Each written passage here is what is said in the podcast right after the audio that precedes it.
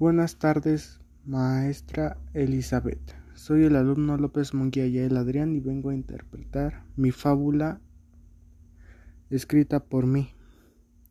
El gato y el mar.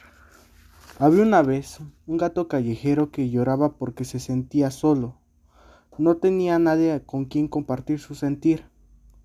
El gato cada mañana solía ver el mar y hablar solo como si estuviera leyendo un libro con voz alta al mar.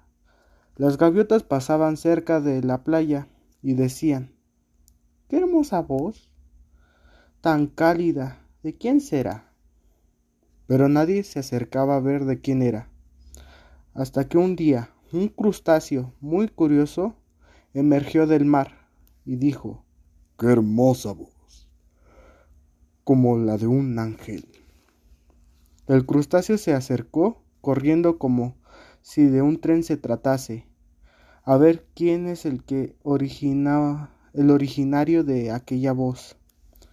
Al ver el origen de aquella voz y al ver lo que estaba en el estado deplorable en que se, se encontraba, le preguntó ¿Por qué la cara larga?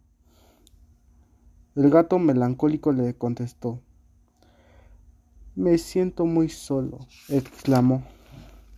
El crustáceo le dijo, ya no estés triste. Si quieres, puedo ser tu compa. Y si quieres, te presento a mis homies, exclamó con un modo de barrio. El gato ya no estuvo solo y se hizo cholo.